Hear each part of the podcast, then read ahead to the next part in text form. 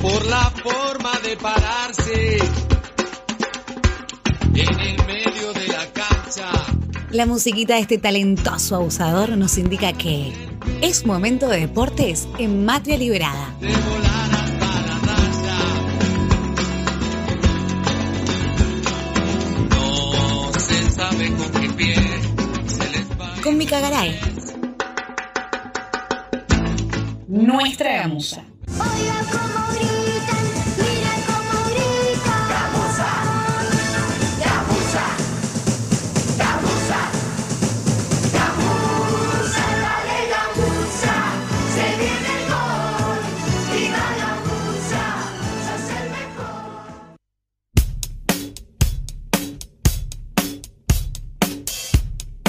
Ese separador avisa que viene la columna de deportes de Micaela. Gamuza Flama. Gamuza, gamuza Flama.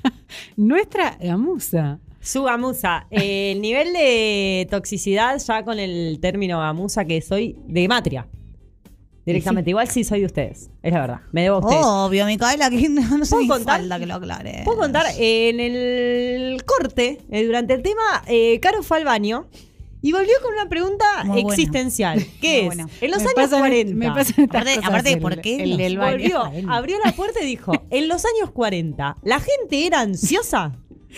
Cosas que alguien piensa Arroba mea. Liberada, mandanos tu mensaje y decinos qué pensás. Si en los Me 40 la gente era claro, me ansiosa refería a otra época pasada, por- dije los 40 por decir, pero digo, ¿era tan ansiosa como eh, somos ahora las personas? ¿Por qué no dejas esa pregunta en puntos suspensivos y que la responda Florencia Amabile la próxima? Ok, Florencia Amabile, nuestra psicóloga preferida, que va a venir el martes que viene, tiene que contestar esto. Sí, Sí, tiene que contestar tiene esto. Va a venir el martes que viene porque yo me voy de vacaciones a Miami. Mirá Así que voy a Ay, me traes un faltando una semana. Carmex. ¿Cómo le ¿Un va qué? a Gamuza Flama? Un pintalabio. ¿Te va bien? ¿Un pintalabio Una manteca de cacao. ¿Qué? ¿Tipo del free Esta. shop? Sí, esta, mirá. Bueno, me va a hacer traer Sí, en serio sí. cosas. Bueno, voy a estar en Miami, así que no voy a poder venir. Eh, bien, y te va a reemplazar Flor Amabile y nos va, la torre, era, Sí, y nos va a contestar todas estas preguntas existenciales que yo tengo cuando voy Vamos a hacer terapia con ella. Bueno. Eh, no las vamos a contestar ahora porque se viene una super columna de deportes sobre la One, eh, la maravillosa, la reina. Sí. Hoy es un cumpleaños. Serena un, Williams. un Es- programa de reinonas. Sí. total. Sí, no sé si es eh, una super columna, pero vamos a hablar de una super persona. Sí, vamos a hablar de una super Bueno, las persona. dos cosas. Las dos cosas. Ok, Sí. estoy. Voy a arrancar con la vida y obra de Serena Williams. Like. Eh, Ay, no, pensé que era Selena Gómez. Chau, me, me bajo, me bajo. no, No, la ¿Por vida de? Selena Gómez al lado de la de Serena Williams es un poroto. O sea, es una verga la vida de Selena Gómez al No lado sé, de la tiene, de tiene Serena una, Williams. una- un cierre la de Selena Gómez bastante Por favor. dramática. No Esperemos- cerró la vida todavía Ah, Selena claro. Ay, me estoy confundiendo de persona. No, me No, no, vamos, Ay, volvamos ¿qué- con Williams. que era? Con Williams. Paren, no hay una, una artista Selena. Quintanilla. Ah. Selena Quintanilla. Selena, Mirá, ¿a dónde fue? Está- bueno, está. Me refería a ella. Para mí es la única Selena. Perdón. Acá cada loco habla de lo que quiere. ¿Vos querés?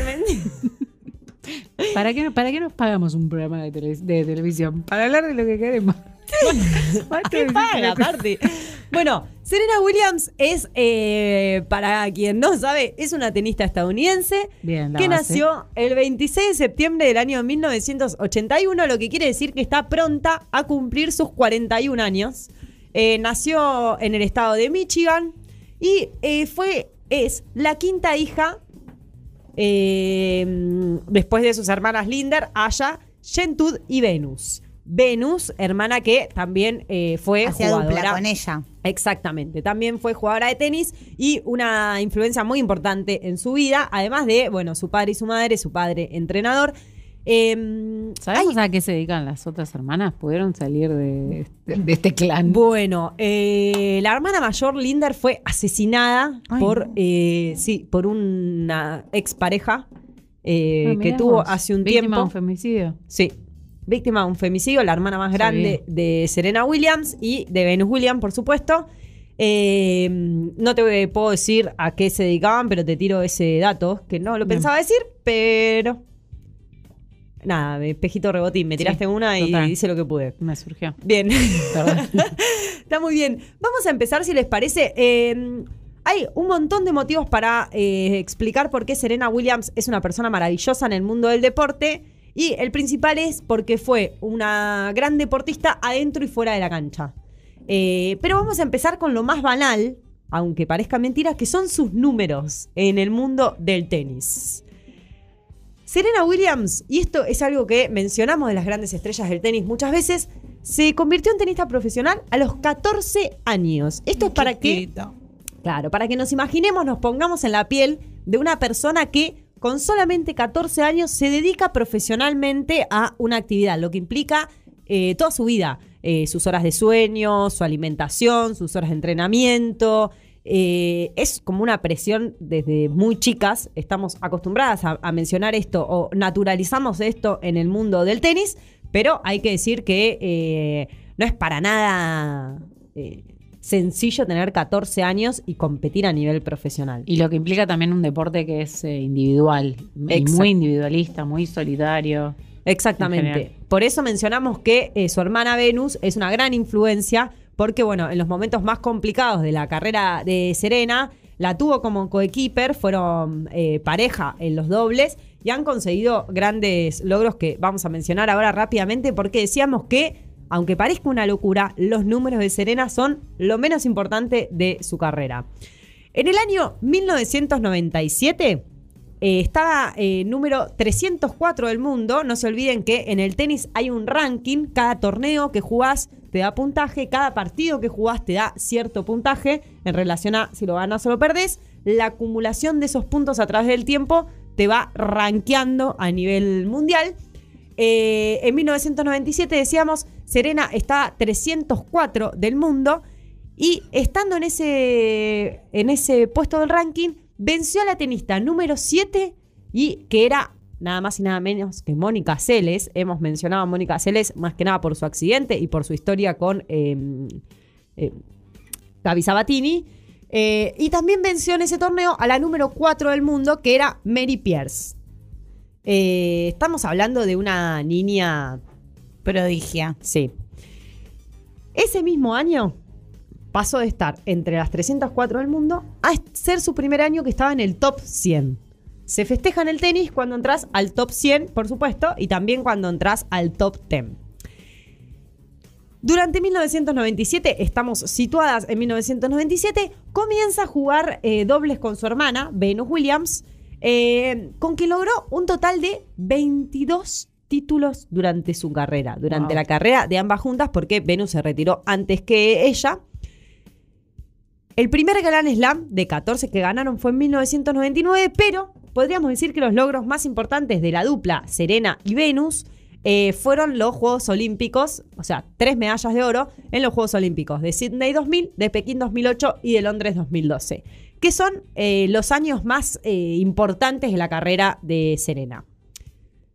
Con 18 años, Serena ya había ganado su primer Grand Slam en 1999.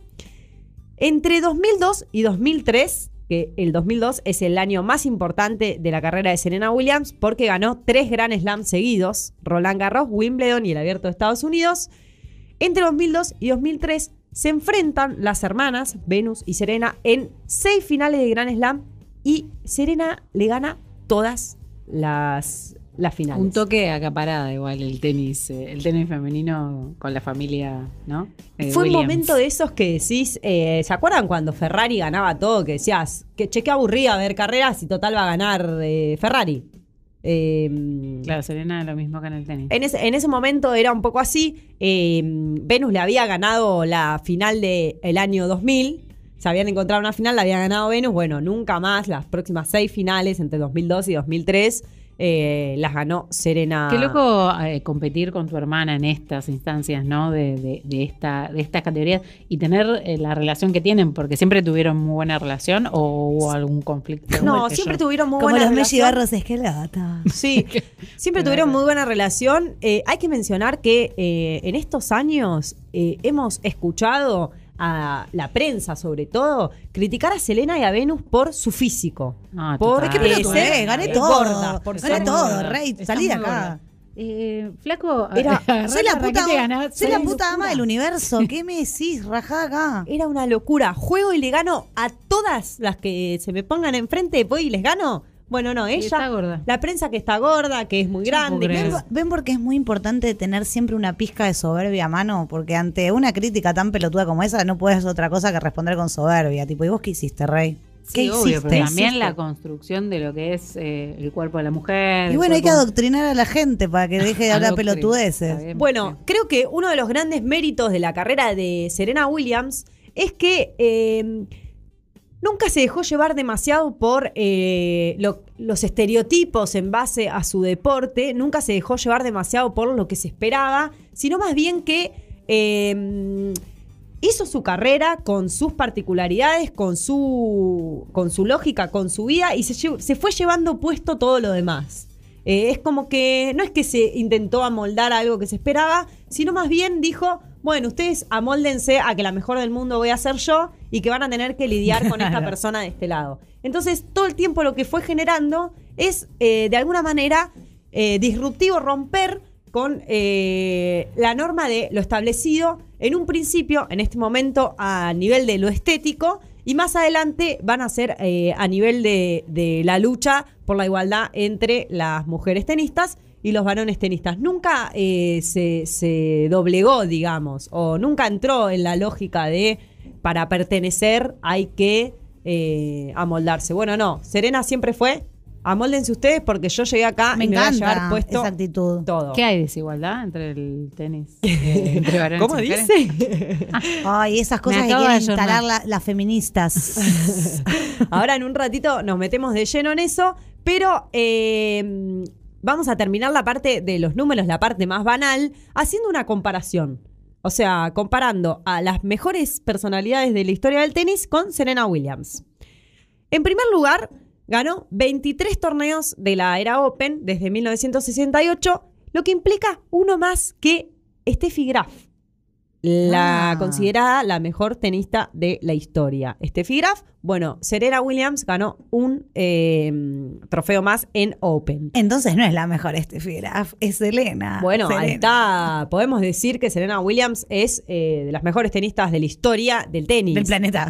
Eh, y sáquenle a esto la categoría binaria y absurda del deporte. Es la Sí, mejor sí. tenista teniendo en cuenta varones y mujeres. Si vemos sus números, es la mejor. Mirá, supera en títulos a todos los tenistas masculinos, teniendo en cuenta que Novak Djokovic está a dos trofeos de alcanzarla y Rafael Nadal a uno. Sigan participando, estúpidos. Sí, lo que pasa es que Serena se va, se va a retirar. Y ellos siguen ¿Vos te jugando. pensás que a ella le importa? No, Yo la quiso. no, ¿qué? Eh, el mejor momento de los tres, ella siguió siendo la mejor, nos vimos. Sí, obvio. Serena ganó siete veces el Open de Australia, seis veces el Abierto de Estados Unidos, eh, que son las mismas que Chris Evers, E- Evert, perdón, que fue una tenista también de la era de los 80, y dos más que Steffi Graf. La seguimos confanando con quien es eh, conocida como la mejor tenista de la historia. Ganó siete veces Wimbledon. Siete Se veces. cansó, Qué máquina. Se cansó, Siete- se hinchó, se Sí. hinchó la pelota ya. Cierta de triunfar. Sí. Mal, se hinchó las pelotas de ganar. Eh, bueno, son dos títulos menos que Martina Navratilova, que es la mayor ganadora de Wimbledon. Igual hay que decir que eh, los tenistas por lo general se caracterizan por especializarse en un terreno. Un. Entonces, ah, claro, claro, un terreno. bueno, un, un terreno que también tiene su respectivo torneo. Torneo. Eh, Wimbledon se juega sobre césped, no es lo mismo que jugar eh, sobre polvo de ladrillo. Roland Garros. Un Roland Garros, exactamente. Bueno, Serena se lleva puesta a cualquier cancha, por supuesto. Eh, tiene Mi tres especialidad es el polvo de ladrillo. Ah, porque no sé si sabían que Caro Patini una vez agarró una raqueta de tenis. No, como una vez, qué falta de respeto. Qué chingüengüencha. Tengo una carrera. Tiene su Vos carrera. jugabas con Anita Kurnikova. Sí. sí. Eh, tanto es así que hace el revés del ping-pong con dos manos. Qué Sí, pesada. pero- el acá a tenis- cartonearle a Serena. Pero en el tenis lo hago con ¿Me estás castoneando a hacer? ¿En tenis tenés un revés a una mano? Sí. No Vamos a jugar- Ah, me encantaría jugar un partido Vamos de a tenis. jugar al el tenis una mañana como unas tres viejas chetas Sí, y, y- estoy, y- estoy, y estoy, vemos. ¿eh? Yo estoy La para mañana esa. No puedo, ¿Vos trabajás? No, Sí, un el poco fin de sí. semana. Ah, No, fin no, de semana. tampoco trabajas tanto. Fin Pero de a la mañana sí. Bueno, dale, a la tarde. Bueno, Eh, decíamos, suma tres títulos de Roland Garros, Salió partido. que es, su torneo más difícil. El último lo logró en 2015 y se convirtió en la tercera persona en la historia capaz de lograr cada Grand Slam al menos tres veces, junto con Margaret Court y ¿quién? Steffi Graf. Eh, Serena entró al top 10 de tenis en 1998 y se mantuvo ahí hasta este año, Wow. al top 100. Y eh, ha estado 16 de esos 23 años entre las 10 mejores tenistas. Acá hago un punto porque también naturalizamos esto. 23 años entre las mejores del mundo es realmente una locura. Habla de un nivel de compromiso y de pasión a lo que hace que es difícil de ver en otros deportistas. Como que la tiramos como, ah, bueno, 23 años estuvo entre las mejores 100. Eh, es una locura. No, no, no resiste una crítica. eh, o sea, nada se le puede criticar. No resiste una, t- una crítica, sin embargo, eh, se han empecinado en Total. criticarla y en observarla y en, en eso, en tratar de, eh, de que entre en las lógicas de los estereotipos de deportistas que el tenis, eh, que el tenis supone. Y Serena dijo, no, no, yo adentro de la cancha te gano todo y afuera te gano todo también. Eh, resulta que esta semana mientras está compitiendo en el Master de Toronto, a poco tiempo, decíamos, de cumplir 41 años, otra cosa, eh, otra, otro estereotipo, otra, otra cosa disruptiva en Serena Williams es que con 40 años está jugando en los torneos más importantes. También nos acostumbramos a decir que nada, que tiene 40 años y juega los, los mejores torneos y en una carrera de 23 años al máximo nivel no es para nada sencillo. Estamos hablando de una persona que está por cumplir 41 años. Claramente. Realmente, si bien cada vez se amplía más esa edad para los deportistas de alto rendimiento por un montón de situaciones del contexto, antes era impensado que una, un deportista llegue a los 41 años en su máximo nivel. Hoy se ve un poco más. Me parece que todavía no es algo para naturalizar así como así, decir que está jugando el Máster de Toronto a meses de cumplir 41 años. Y está jugando eh, a, a un gran nivel, digamos. Eh, bueno, anunció en una carta pública en la revista Vogue que, eh, punto, abro paréntesis, el look eh, que presentó para la revista. Es espectacular. Esa que está con el vestido largo. Un vestido Ay, largo celeste sí. y la cola que la sostiene su Que parece, Elena parece me que parece fuera del mar. Parece que ella fuera Ay, del mar. Sí. una- pero bellísima. Bueno, anunció que está preparada para dejar el tenis en las próximas semanas, sugiriendo que va a ser después del abierto de Estados Unidos. O sea, va a jugar uno de los tor- el torneo más importante. O sea, se va a clavar un, se va a clavar un par Uno más. más. Se clava uno más y aparentemente deja de jugar al tenis, pero atención, ¿por qué es esto? Eh, ella dice que necesita anteponer su deseo de ser madre a su carrera profesional. ¿Sí? Ella es madre ya, su hija Alexis Olimpia nació el 1 de septiembre del año 2017, situación que fue controversial para el tenis mundial y ahora voy a explicar por qué rápidamente. Eh, y en ese momento eh, dejó de jugar mientras estuvo embarazada. En realidad jugó un torneo hasta los dos meses de embarazo, siguió jugando. Después estuvo su, su curso de embarazo y después, por supuesto, sus primeros meses de maternidad. En, esta, en este momento dice que tiene que priorizar eh, o, o que desea priorizar, quiere, priorizar Su eh, maternidad. su maternidad, pero hace hincapié en que eso no es lo mismo que le pasa a un tenista varón. Estaría ahí jugando y ganando mientras mi esposa está haciendo el trabajo físico de ampliar nuestra familia. Quizás hubiese sido más un Tom Brady, que es una estrella de fútbol americano, si hubiese tenido esa oportunidad. Y que no se me malentienda, me encanta ser una mujer y amé cada segundo del embarazo de Olimpia. Lo que ella plantea es simplemente no es lo mismo para la carrera profesional de una mujer eh, ser o sea, yo madre. tengo que elegir, medio que elegir eh, qué voy a priorizar por simplemente porque soy mina. Exactamente. Y me parece importante que lo diga porque es una obviedad, digamos. Eso es, para eh, nosotras, pero para los chabones no. Es tipo, Exactamente. Pero aparte, ¿qué, no. qué, eh, deportista de elite ha dicho voy a dejar Me- mi imagínate carrera, Maradona, imagínate Maradona. voy a dejar mi carrera por el deseo de eh, Paternar. paternar. Ay, me muero. me encantaría que llegue ese día que un hijo de puta. No lo escuché Bueno, nunca. eh, y es muy dura esta carta que, que, que escribe, porque ella dice, siento un gran dolor por tener que elegir entre la carrera profesional y la vida personal. Me encanta ganar, me encanta batallar, me encanta entretener. No estoy segura que todos los jugadores lo ven así, pero me encanta el aspecto de actuación, ser capaz de entretener a la gente semana tras semana. Ella lo plantea como es un dolor para mí tener que abandonar mi carrera por eh, la decisión de, de maternar. Así que ya otra vez Serena planteando. Y acá nos vamos a eh, el momento más importante, creo yo, de la carrera de Serena Williams, que es cuando se decreta la ley Serena en la WTA. La WTA, la Federación Internacional de Tenis, eh, de tenis es distinta a la ATP, que es la Federación de Varones. La ATP dice el, el tenis de varones convoca más gente, por ende tiene que ganar más plata. Oh, Siempre la misma historia. Mal, re aburrido. Mientras la Se do- copian con los del fútbol, ponele. Mal, copian con la entre ellos. Fútbol. Bueno, la WTA eh, viene eh, laburando, eh, un laburo y con Serena Williams de bandera en muchas de esas ocasiones por, eh, por la igualdad en los salarios y en los premios. De hecho, se ha peleado con grandes tenistas de la historia para defender eh, su deporte y su y, y lo que ella hace que. Exactamente, que acabamos de decir, está muy por encima. O sea, está realmente muy por encima de los demás. Eh, digo, palabra. eh, palabra más que certificada para, para este reclamo. Bueno, ¿qué sucede?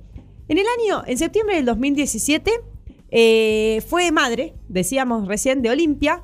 Y hasta ese momento se consideraba la maternidad como una lesión en, eh, en el deporte. Como que es algo que te deja fuera determinada cantidad de tiempo, con un recupero de tanto tiempo y ble. Exactamente. Ella es madre siendo número uno del ranking mundial, estando primera en el ranking mundial.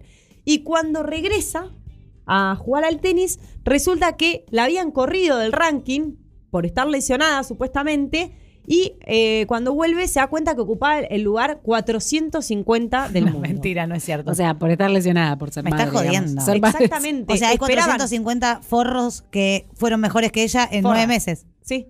No, en nueve meses más el tiempo. Un poco un más año, de un año. ponele. Un poco más Ay, de un por año. favor. Lo que sucede fue que eh, se esperaba que ella sea cabeza de serie, porque ¿para qué está el top ten? Claro. Las primeras deportistas son cabeza de, de sus grupos y las que están más abajo tienen que enfrentarse contra gente más top para llegar. Ahora se entiende por qué se trataba de elegir. Eh, eh, ¿Por, por qué, por qué no le queda otra más que elegir si va a maternar o va a ser primera? O sea, Bueno, pero por ella es, ella es la precursora de, de la modificación de esto. La ley Serena es justamente eh, modifica el reglamento en relación a las mujeres embarazadas en el tenis.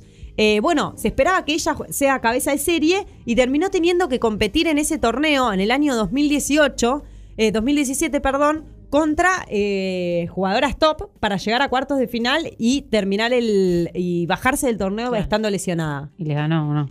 Eh, le- les ganó a las dos y después llegó a cuartos de final y estuvo lesionada. Y en ese torneo, además, hubo una particularidad que fue que eh, rompió el reglamento también, que es algo que se suma a la ley Serena, porque utilizó un traje que era una calza larga, porque eh, había tenido complicaciones con el embarazo y la calza tenía un sistema que permitía mejor la La circulación, de la sangre. como las medias que te sostienen fuerte. Exactamente eso. Ella fue y jugó con eso y la WTA dijo, No se no, no se puede, tienen que jugar con pollera. Las mujeres. Por Dios, ¿en qué año estamos? bueno, ¿Qué hay fue- código de vestimenta? hay código de vestimenta, sí, por supuesto. De hecho, cada torneo tiene su código de vestimenta particular. Roland Garros se juega de blanco. No, eh, Wimbledon se juega de blanco. De blanco, claro. Estas tradiciones, por No Dios. lo sabía. Bueno, eh, resulta que a fines del 2018, con la crítica de... Ahí sus compañeras tenistas acompañaron a Serena en el reclamo, por supuesto, por haber de pronto estado en el número 450 del mundo cuando era número uno y eh, interrumpió de alguna manera su carrera para eh, ser madre. Eh, a través de ese reclamo se, mm, se determinó la WTA los cambios y lo denominaron la ley Serena. La ley Serena es un gran avance en el mundo del tenis en cuanto a embarazo y maternidad y dice, si una jugadora está fuera de competición debido a un embarazo o condición médica, está permitido utilizar durante tres años el ranking especial. En caso de embarazo, el periodo de tiempo será calculado desde el momento del nacimiento. ¿Sí? Y además dice, si una jugadora está fuera de competición debido a, a- a adopción, subrogación o tenencia legal, está permitido utilizar durante dos años su ranking especial. Como que le cuidan el puesto que tenía. Exactamente, Excelente, exactamente. excelente. Eh, bueno, Serena Williams anuncia su retiro, anuncia con una crítica fuerte a eh, las diferencias entre el tenis eh, masculino y el femenino. Serena Williams sigue escribiendo hasta el último minuto de su carrera, va a seguir escribiendo esta historia de luchar por lo que es justo para una mujer que ha hecho a niveles eh, de resultados y de tenis lo mismo o más que cualquier tenista del mundo. Eh, por lo cual decimos que es palabra más que certificada, pero ya eh, no hace falta tampoco ser la número uno del mundo durante cinco años para, para que la experiencia de ser mujer y deportista eh, valga la pena para, para cambiar este deporte tan, tan binario y normado por chabones. Digo, es muy importante que una persona como Serena, de la tenista más importante de la historia actualmente en actividad, lo haga. Importantísimo. Estaría buenísimo que todo otro montón de deportistas eh, también jueguen afuera de la cancha como juega Serena y se lleve el mundo puesto. Es por eso que la amamos tanto. Es todo por eso que la amamos decir. tanto. Y para cerrar, vamos a cerrar con una canción de. Para, ¿puedo decir- tirar una, una Por cosita favor. antes de que presente el Sí. tema? Me inspiró la, tu columna. Tengo mi nombre de drag. A ver, A ver. Serena Glam. Me gusta. Me gusta. Me gusta Serena Glam. Me Inspirada gusta. como en- estaba entre Serena Glam y Serena, Serena Sky. Voy a dejarlo para el martes que viene De- la de- definición. despedí y presentar la canción. Perfecto. Y, y no- y no- y despedite hasta la próxima. sí, sí, claro. Bien, El martes que viene. martes, eh, Matria termina. El martes que viene nos volvemos a encontrar de 18 a 20 horas ¿Con acá. Las ¿Con ¿Con quién compañeras lo de amor. dejamos? ¿Con qué tema cerramos? Y los dejamos Pará. con Beyoncé, un tema que se llama Sorry. ¿Por qué? Porque la actriz de este videoclip es la mismísima Serena, Serena Williams. Williams. Muy bien. Adiós, amigues. I ain't sorry. I ain't sorry. I ain't sorry. You're trying to roll me up.